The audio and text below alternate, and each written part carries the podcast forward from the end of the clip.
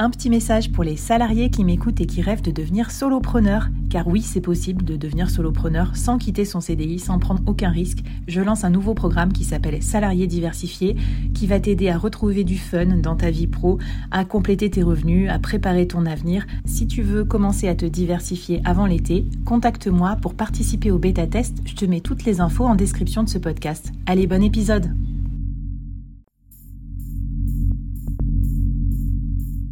Quoi ressemblerait ton business si tu pouvais être épaulé par les meilleurs experts? Avoir un board de rêve disponible 24 heures sur 24 pour t'aider, répondre à tes questions? Je suis Flavie Prévost et ce board, je l'ai créé pour toi dans ce podcast. Tu es dirigeant, entrepreneur, freelance ou tu vas bientôt te lancer? Ne reste pas tout seul dans ton coin. Inspire-toi des conseils des meilleurs chaque jour par ici, à mon micro. Et si tu l'oses, on te mettra au défi parce que nous, ce qu'on aime bien, c'est te faire progresser vite et bien. Alors bienvenue à toi, bienvenue dans ton board et bon épisode.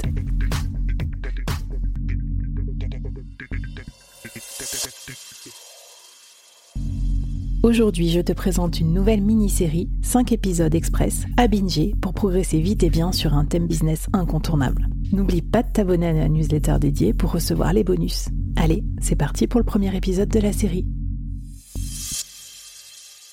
Bonjour à toutes et à tous et bienvenue dans cette nouvelle mini-série du board. Alors aujourd'hui, je suis trop contente de ce nouveau thème spécial formateur, mais pas n'importe quel type de formateur, les solo formateurs ou solo formatrices que vous êtes ou peut-être que vous voulez être parce que vous êtes peut-être freelance, vous avez écouté euh, mes contenus sur le scale et vous dites tiens tiens la formation c'est une bonne façon de scaler, c'est une bonne façon de, de vendre son jus de cerveau mais d'une manière un petit peu différente de ce qu'on a l'habitude de faire. Alors est-ce que vous êtes fait pour être formateur? Est-ce que vous avez la carrure d'un futur formateur? Est-ce que la formation ça peut booster votre business model d'indépendant? Comment euh, faire pour se retrouver dans la jungle de tous ces trucs de formation? Est-ce qu'il faut être Calliope euh, OPCO, organisme de formation, tout ça, c'est tout ce qu'on va euh, bah, éplucher dans cette mini-série en cinq épisodes avec mon invité du jour qui est, ça tombe bien, la bonne fée des formateurs indépendants. Mon invité du jour, c'est Cécile Gauthier. salut Cécile et bienvenue au board. Salut Flavie, merci pour l'invitation surtout. Eh ben écoute, je t'en prie. En plus, tu es là en vidéo, je te vois avec ton petit euh, kakémono de formation et tout, c'est hyper pro. J'adore. Un jour, j'essaierai d'avoir un panneau, le board derrière moi pour faire un peu pro. non, je rigole. Mais euh, donc du coup, ben, tu me disais la formation, euh, soit c'est un bon Eldorado potentiel parce qu'il n'y a pas trop de barrières à l'entrée, mais bon, faut quand même vérifier que euh, bah, que ça soit fait euh, pour vous, quoi, en tant qu'indépendant. Alors, qu'est-ce que tu peux me dire là-dessus Est-ce que tu as des exemples? Raconte-nous ce qu'il faut faire pour savoir justement si on si on a l'étoffe d'un formateur. Ah. Alors d'abord, je reviens sur l'histoire de barrières au départ. tu dis qu'il n'y a pas de barrière à l'entrée, c'est vrai parce que c'est pas un métier réglementé. Donc, euh, contrairement à un avocat ou un architecte, je peux me lancer en tant que formateur sans avoir de diplôme euh, spécifique. Alors que je vous déconseille de le faire en tant qu'architecte ou que d'avocat.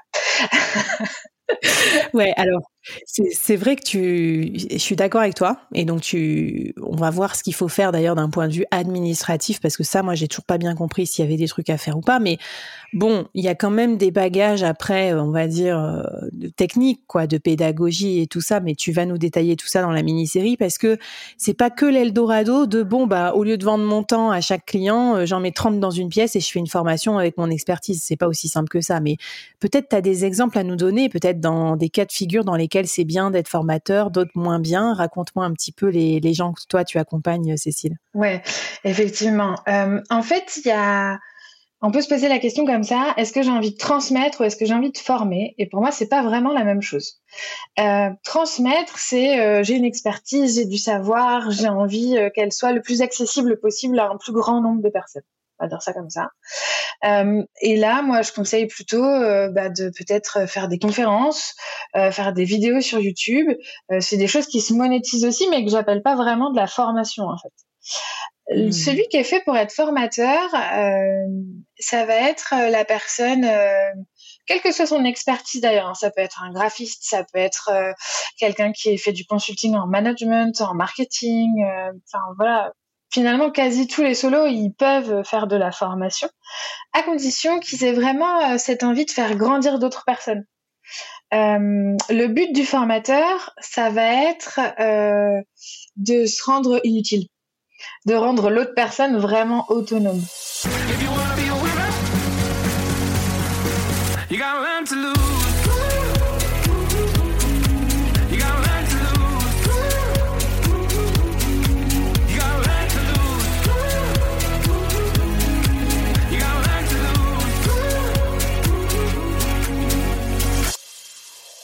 Oui, alors euh, j'allais dire peut-être qu'on peut faire les deux d'ailleurs, euh, des conférences et des formations. Souvent, je vois ça dans les business models, mais c'est vrai que dans le côté euh, contenu, en fait, déjà, c'est un peu plus one to many, c'est-à-dire que tu es toi tout seul dans une, enfin, tu parles, mais les gens peuvent pas trop te parler, comme derrière des vidéos YouTube, comme d'ailleurs derrière un podcast. Hein. je pense que les podcasteurs font un peu partie de cette première étape, on va dire éducation, mais pas forcément formation. Alors que la formation, il y a il y a vraiment plus une logique de ouais de progression puis d'aller-retour avec les apprenants. Enfin vraiment tu veux qu'ils aboutissent des choses. Tu vas vérifier derrière que euh, ils ont euh, développé certaines compétences. Oui en fait la formation euh, la définition même c'est faire monter en compétences. C'est créer un parcours qui permet de monter en compétences sur et, et, ça va être important, tout ce qui est administratif, quand c'est de la formation professionnelle. Mais ça, on y reviendra.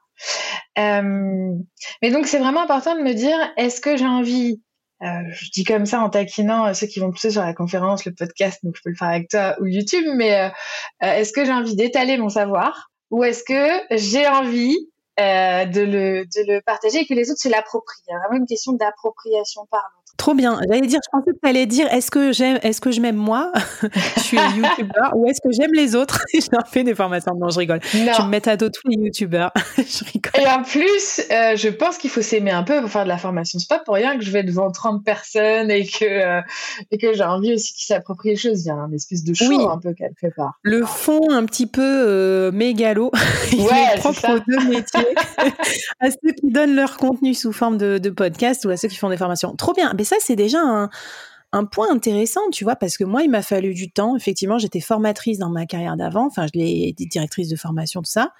Et avant que le board devienne l'incubateur de solopreneurs, qui ait des formations et tout, ça m'a pris presque trois ans. Comme quoi, mmh. Alors que c'était facile de transformer le podcast en formation, mais j'en ai pas eu envie, je crois, au début, ou peut-être je me suis dit, ça va pas intéresser les gens. Enfin voilà, il y a eu un petit temps de maturation. Donc, euh, super intéressant. Merci pour cette précision. Euh, du coup, est-ce que tu as, euh, je sais pas, d'autres exemples, euh, des défis ou des mises en garde peut-être à, nous donner à ce stade-là, avant qu'on se lance tout de suite bille en tête dans l'idée de construire des formations pour notre solo business? Alors, un, un, premier conseil, ça va être quand je me lance dans la formation, de m'adresser vraiment aux débutants. souvent, je m'adresse à des gens qui sont à un niveau intermédiaire et en fait, je loupe une marche. Je, suis tellement expert que je sais plus à quel point les gens sont débutants. Donc vraiment de partir de la base de mon job et pas euh, et pas de partir d'un niveau très élevé. Et puis il y a quand même quelque chose à savoir, c'est que pour être formateur et pour répondre aux conditions administratives, même si c'est pas un métier réglementé, eh ben il va falloir euh, pouvoir prouver un peu son expertise. Donc ce que je peux vous conseiller dès maintenant, ah oui, bah ça c'est la règle. Voilà. Mais c'est rassurant, c'est rassurant parce que tu vois, je me disais aussi dans ce, cet univers de formation, particulièrement formation en ligne, il y a quand même pas mal de bullshitage où tu là, ben alors attends, donc s'il suffit d'avoir appris un truc la semaine dernière pour faire une formation, bah enfin, j'allais dire on va le monde, tu vois.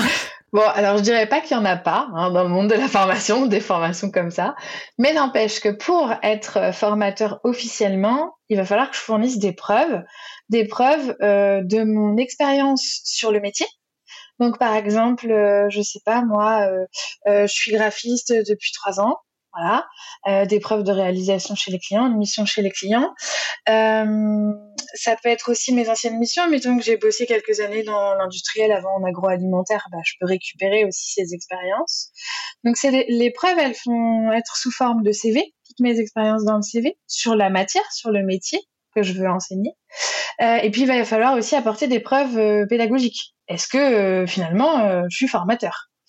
Euh, Et donc pour ça, des fois, souvent les gens ils me disent mais moi j'ai jamais formé de ma vie.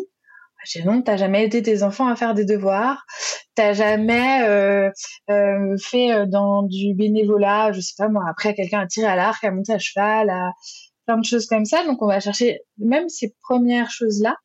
Et puis, le top, mmh. c'est d'avoir euh, une formation de formateur, mais elle n'est pas forcément longue. Euh, il y a plein, plein de gens, je pense à toi, par exemple, Flavie, qui a été amenée à animer des formations en entreprise. C'est pas parce que tu étais salariée et pas formatrice à temps plein que ça se valorise pas.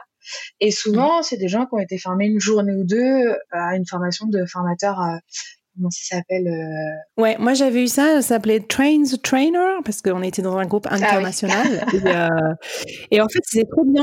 C'est un peu méta, mais je recommande en fait, c'est hyper bien parce que en fait, maîtriser son sujet et maîtriser les compétences pédagogiques, c'est deux trucs complètement différents. On peut être très bon dans son sujet et très nul en pédagogie et ne pas savoir comment animer une journée de formation. D'ailleurs, je vous conseille une mini-série que j'avais enregistrée avec Clémence Rouard sur le sujet, Former sans ennuyer, où euh, nous avait donné pendant cinq épisodes plein de conseils pour animer un groupe. Et puis tu vas compléter, bien sûr, mais on va en parler étape par étape. D'abord, c'est le moment du défi pour déjà commencer, j'allais dire, à, à trier un peu vos vocations, voir un peu ce que ça vous inspire. Quel défi tu veux donner à nos auditeurs pour commencer cette mini-série? Eh bien, c'est en rapport avec ce qu'on vient de se dire. Moi, je leur propose déjà euh, de vérifier leur intention. Qu'est-ce qu'ils ont vraiment envie de faire? Donc, pour savoir s'ils vont faire plutôt de la conférence ou plutôt de la formation. Et surtout, lister euh, et documenter toutes leurs, euh, pas toutes leurs preuves déjà existantes, en fait. Ok, et eh ben écoute, parfait. En plus, c'est pas que les preuves pour vous rassurer, c'est aussi peut-être des preuves qui vont vous aider à choisir vos sujets. Parce que si vous êtes comme pas mal de solos par ici, vous avez plein de compétences. Il va falloir choisir vers lesquelles vous allez vous engager. Moi, je vois souvent que mes alumni dans, l'incubateur solopreneur, ils, ils hésitent entre plein de trucs. Ils pourraient lancer quatre ou cinq formations. Et je suis obligée de leur dire, mollo, fio, on va peut-être choisir sujet. Déjà, ça va être suffisamment de taf et, euh, on va voir euh, comment ça s'inscrit dans ton business model. Écoute, merci. Je précise aussi pour nos auditeurs, auditrices, si en plus vous êtes formateur, vous en aurez besoin plus tard, que tu nous as euh, créé plein de templates, plein de checklists et tout ça pour nous aider à être des meilleurs solo formateurs. Tout ça, vous retrouverez dans la newsletter Solopreneur. Donc, je vous mets le lien en description du podcast. Abonnez-vous et ça part après la mini-série. Alors, dans l'épisode 2, je te propose qu'on rentre dans le vif du sujet Cécile. Comment on fait pour s'y retrouver dans la jungle de la formation? Parce qu'il y a plein de formats différents, plein d'acronymes, c'est l'enfer des sigles. Et puis, bah, tu vas nous défricher tout ça. C'est parti.